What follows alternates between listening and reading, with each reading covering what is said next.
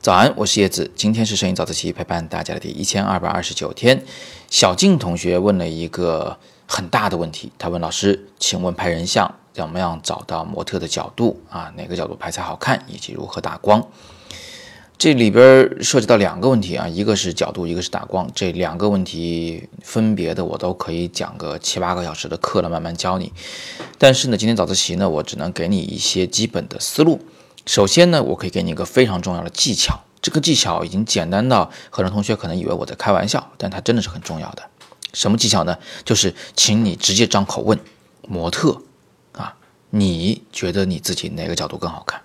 嗯，姑娘们都喜欢照镜子，很多姑娘还喜欢自拍，她们总是能找到自己最美那个角度。你可以问问她，你是左脸好看还是右脸好看呢？对啊，他们可能会告诉你一个结果，那你就照做就好了。从那个角度拍肯定是非常安全的，虽然创意上可能没什么吧，但是它确实非常安全的，一定会好看一点。那另外呢，就是除了左右以外啊，你要看看是俯拍一点好看呢，还是平着拍好看，还是仰拍好看。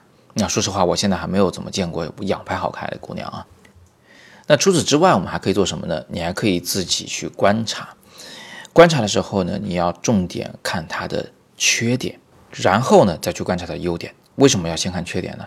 因为缺点一旦暴露出来，它能掩盖很多优点啊！这姑娘眼睛大，这姑娘睫毛长，有很多优点。但是你一旦把她脸拍大了，那前功尽弃，什么都白搞。所以先掩盖缺点再说。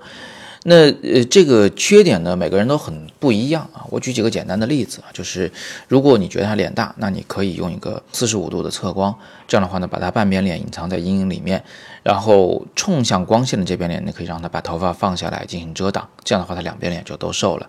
那如果他脸大的原因是因为肉啊，不是因为骨头，不是因为头骨长得宽，那么你就可以请他躺在床上来拍照。那这样一来呢，他靠下方的、靠床单的那张脸呢，呃，会被掩盖在床单里边看不见，而他靠上的这张脸呢，因为重力的原因，就会变得特别的瘦啊，完全不用 PS，不用做液化，不用遮挡，他就是瘦的。那如果一个姑娘的眼睛比较小，呃，但是睫毛还算长，那这个时候其实你可以请她多多的垂眼拍照，就眼睛往下看来拍照。你别把眼睛睁那么大，越是小眼越不能这个瞪着眼睛来拍照啊，那样的话只会暴露缺点。垂眼的时候呢，姑娘会显得非常的温柔，非常的安静。这个时候没有人能看出来她的眼睛到底有多大。那如果一个姑娘的眼睛有点斜，眼角有点往上翘。